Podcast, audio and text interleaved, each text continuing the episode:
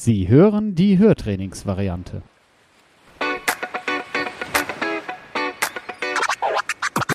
Schnapp dir das Leben bei den Ohren.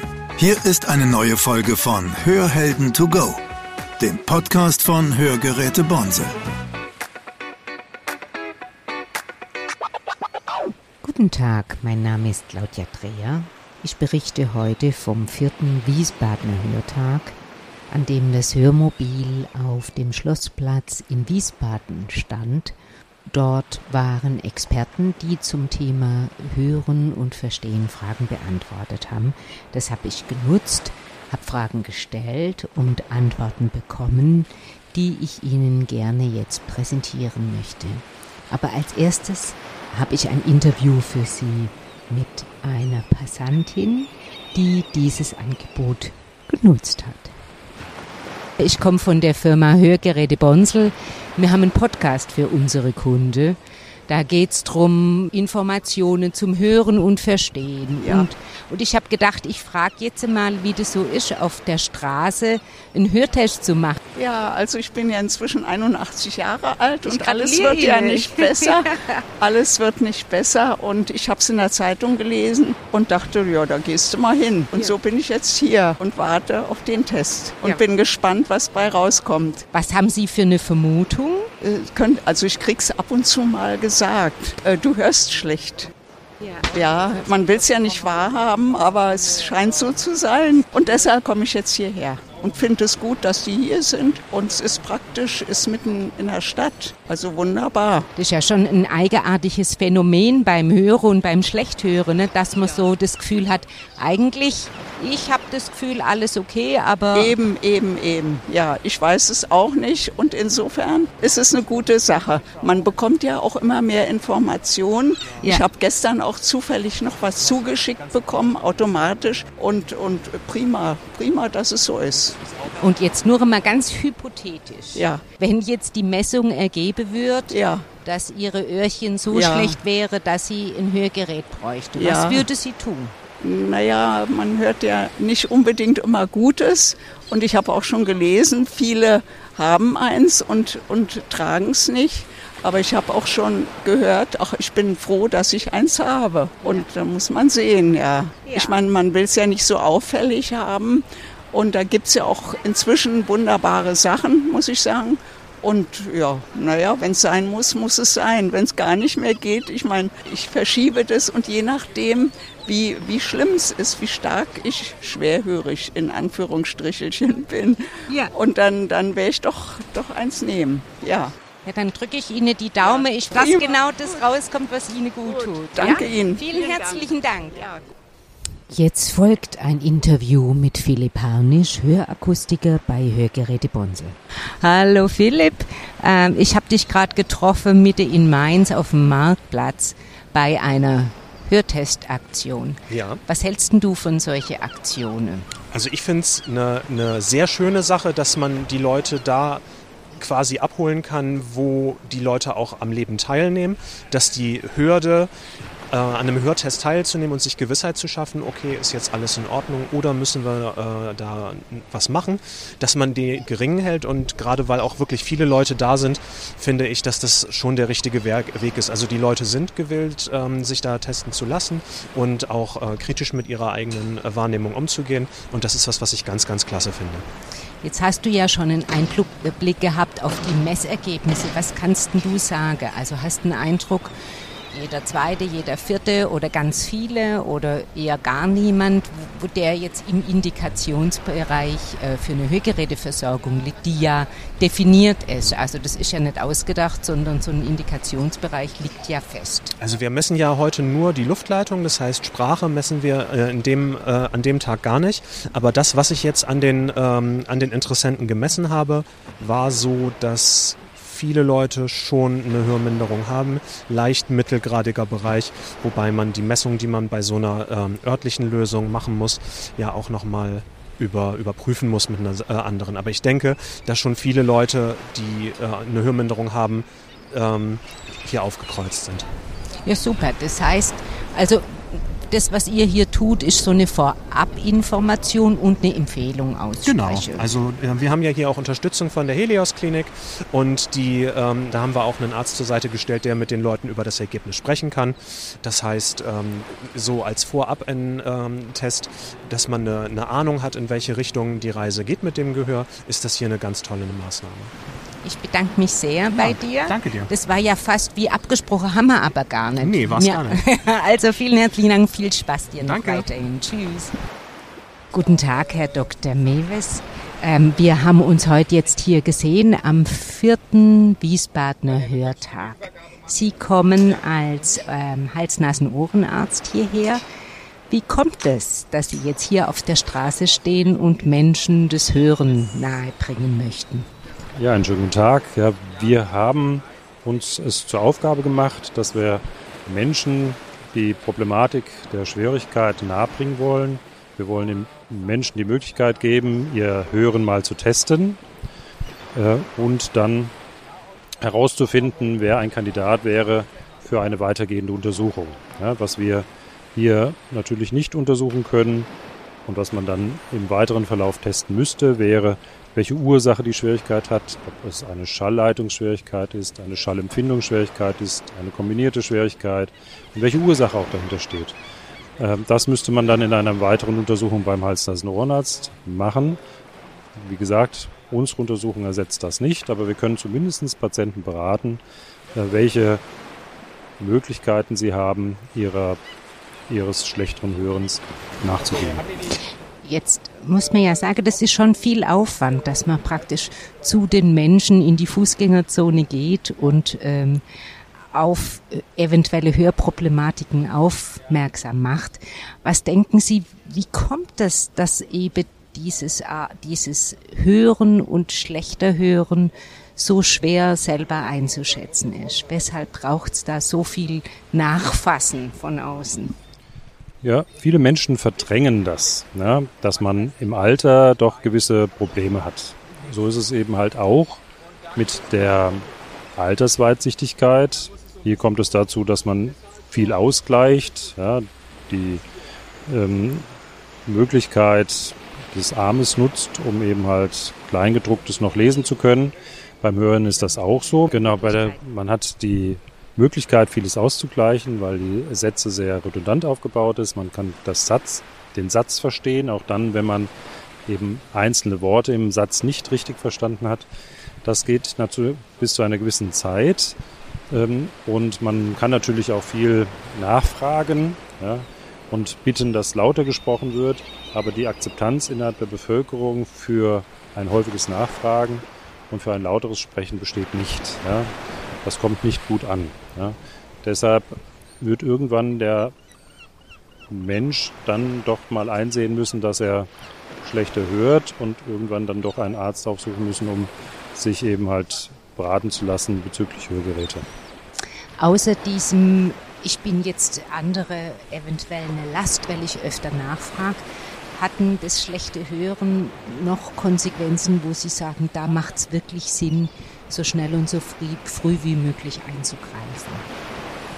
Ja, also hören kann man halt nicht trainieren. Ja.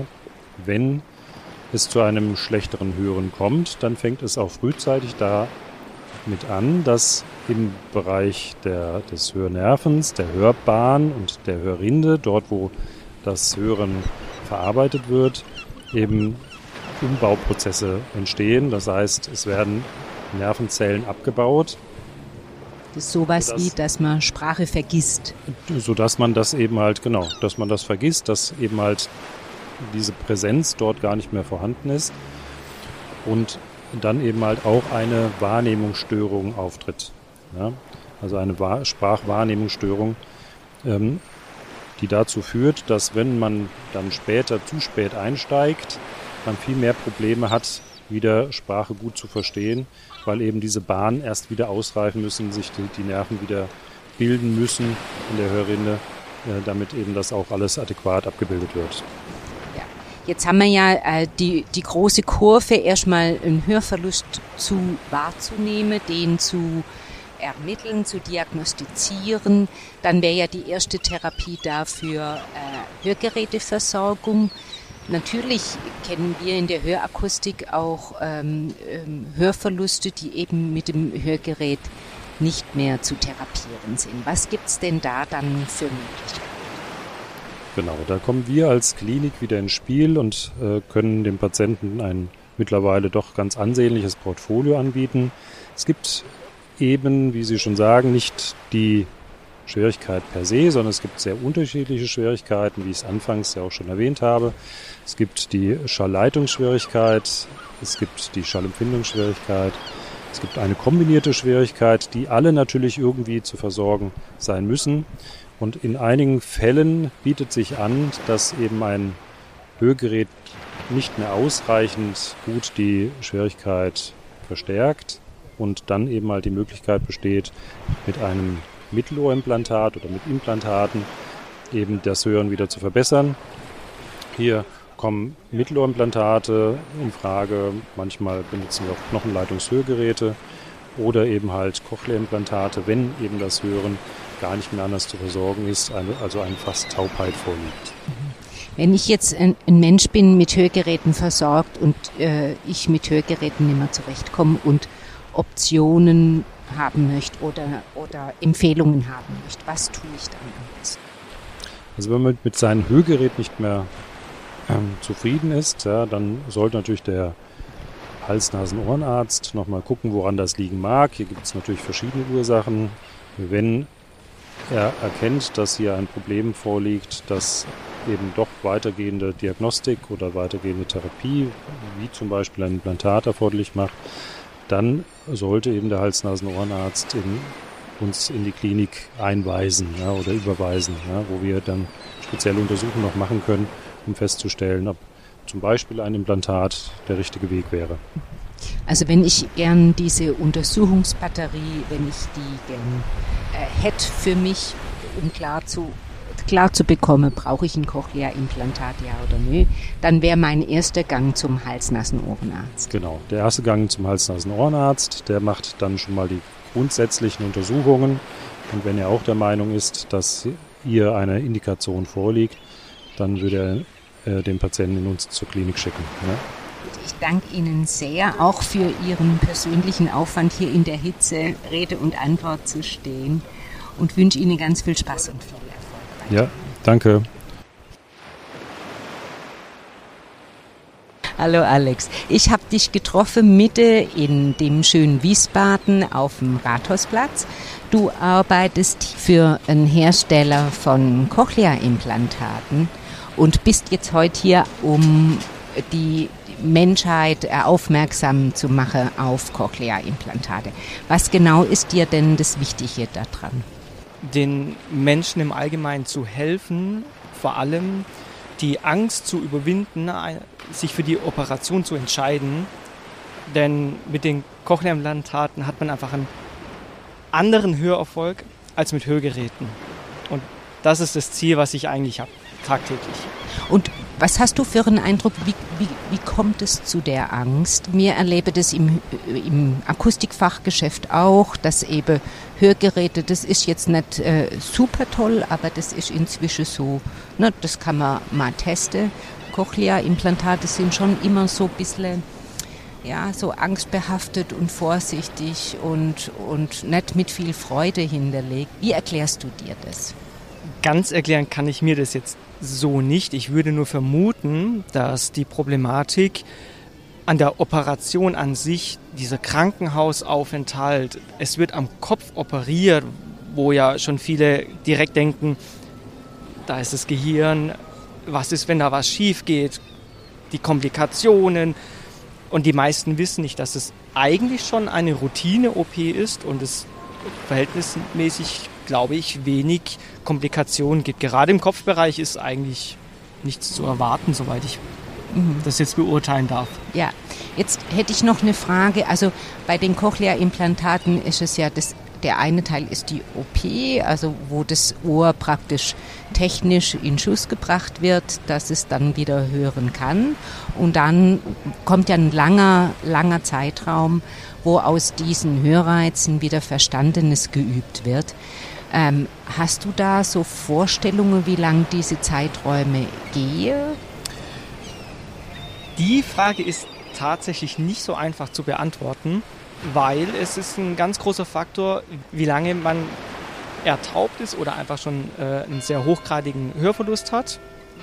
Und je nachdem, welche ähm, Pathologie vorherrscht, kann es sechs Monate dauern. Es gibt selten Fälle, das sind drei Monate. Wir haben aber auch schon Patienten bzw. Kunden gehabt, wo es ein Jahr gedauert hat, bis ein zufriedenes Hören erworben wurde. Sagen wir so.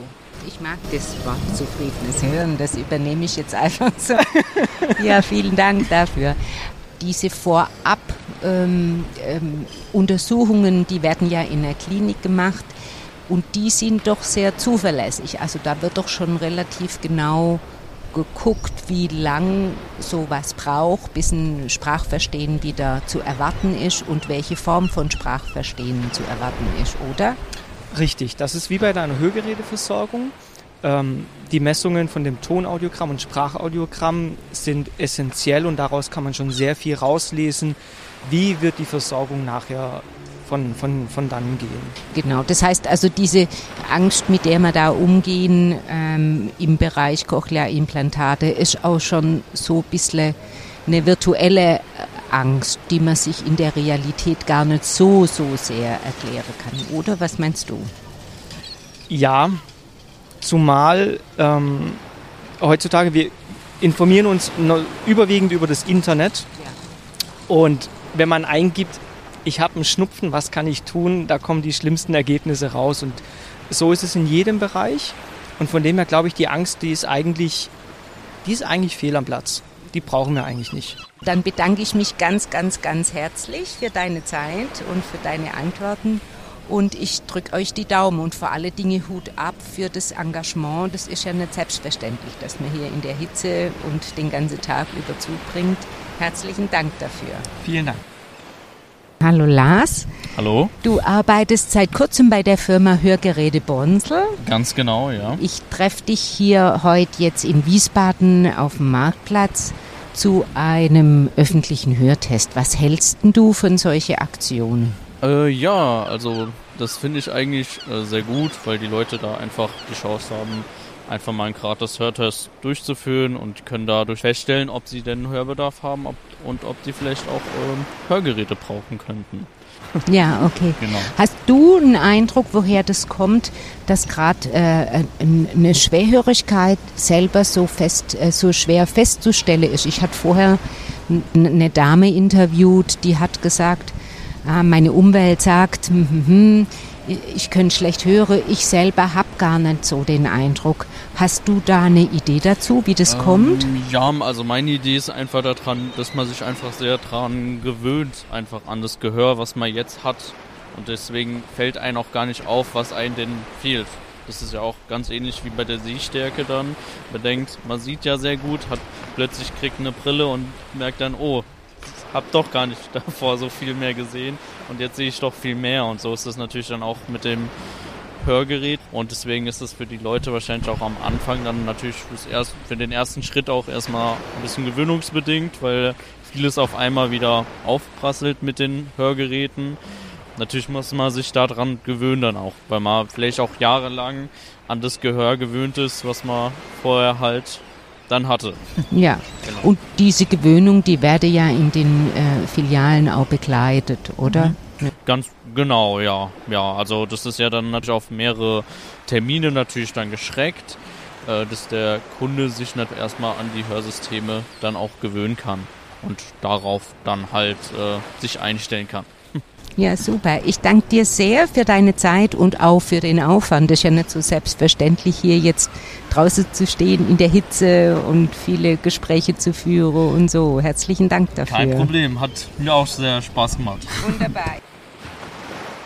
Du hast gesagt, du bist der Gerd. So hast du dich vorgestellt. Gerd, was tust du denn hier? Was tue ich? Also ich bin der Gerd, ich bin seit zweieinhalb Jahren auf der Straße unterwegs. Ähm, ich habe es mir zur Aufgabe gemacht, einfach ähm, die Thematik Cochlea-Implantate, kurz CI genannt, auf der Straße bekannt zu machen. Hersteller unabhängig, es geht mir nur um Informationen über die Möglichkeit, wieder hören zu können, endlich wieder hören zu können. Weshalb auf der Straße? Also könnte man ja auch gemütlicher haben, weißt du? Also. Da hast du recht. Ne? Freunde von mir sagen immer, ich hätte was an der Klatsche. Ich bin 70 Jahre alt, ähm, weiß aber, was es bedeutet, wenn man nichts mehr hört und nichts mehr versteht. Und das war bei mir mit 62 Jahren, ähm, war das Gehör bei mir so weit unten, ähm, dass ich krank wurde. Ich wurde depressiv, hatte Suizidgedanken. Äh, und ähm, ja, die Entscheidung, es musste eine Entscheidung her. Und äh, die war dann 2014. Die erste Entscheidung war äh, links ein CI. Und äh, 2018 kam das zweite äh, rechts. Das heißt, du bist zweiseitig implantiert. Könntest du mir zu diesem Verlauf, also Implantation bis zum Höre, äh, was sagen? Also wie, wie kann man sich das vorstellen? Heute, ähm, wo ich nicht mehr von ähm, zwei Implantaten spreche, sondern ähm, das habe ich, das blende ich irgendwie total aus. Ne? Ähm, ich habe mir auch zur Aufgabe gemacht, äh, nicht mit viel ähm, technischen Tools zu arbeiten, sondern ich habe mich so geschult, dass ich mit den Cochlea-Implantaten wieder so höre, wie ich heute höre. Ähm, ich werde oft gefragt, wie lange hat es bei dir gedauert? 2014 ähm, war mir nicht bekannt, äh, dass ich die Möglichkeit einer Reha habe. Also habe ich mir Audiolog 4 aus dem Internet runtergeladen für 70 Euro ein halbes Jahr, habe ein halbes Jahr trainiert und das war es. 2018 bei dem zweiten äh, habe ich dann eine äh, Reha genießen können, habe aber von dem Ergebnis, obwohl ich muss es einschränken, die Reha schon total wichtig finde und gut äh, äh fand. Äh, aber ich habe jetzt von dem Abläufen, von dem Ergebnis keinen wesentlichen großen Unterschied gemerkt. Das soll aber nichts heißen jetzt. Das ist bei jedem im individuell anders. Ne? Ich kann mir das vorstellen, dass wenn du von null, also von nichts mehr hören auf hören gehst, dass es ein Unterschied ist, wenn du von hören auf stereophones Hören gehst. Ne? Das erweitert ja nur den Hörbereich sozusagen und macht dieses Wow-Gefühl, ich kann wieder hören, äh, äh, das lässt sich ja dann überhaupt nicht vergleichen. Das kann ich mir gut vorstellen. Ich muss das etwas revidieren. Es geht nicht um das Hören, es geht um das Verstehen. Äh, das ist ganz wichtig. hören ähm, tust du von Anfang an. Ne? Also wenn du ähm, eingestellt wirst, ne, wenn du angepasst wirst, da hörst du von Anfang an, aber du verstehst noch nichts. Und es geht ja um das Verstehen letztendlich. Ne? Aber ähm, ich sage immer, die mich fragen, wie lange hat es bei dir gedauert, sage ich, jeder Tag ist ein Lernprozess. Und, und jeder Tag äh, mehr bringt dir mehr. Und du wirst eine Veränderung selber feststellen. Äh, du wirst auch feststellen, dass es äh, unwahrscheinlich viel Spaß macht, dieser Lernprozess. Ich spreche immer von einer Hörreise. Ne? Und diese Hörreise ist absolut spannend ich bedanke mich ganz grundsätzlich auch für dieses Engagement. Es ist ja äh, unglaublich, ne? hier einen ganzen Tag zu verbringen und eine Frage zu beantworten. Und Dank. herzlichen Dank dafür. Gerne, gerne geschehen und äh, auch das Gespräch war sehr angenehm. Ne? Dankeschön.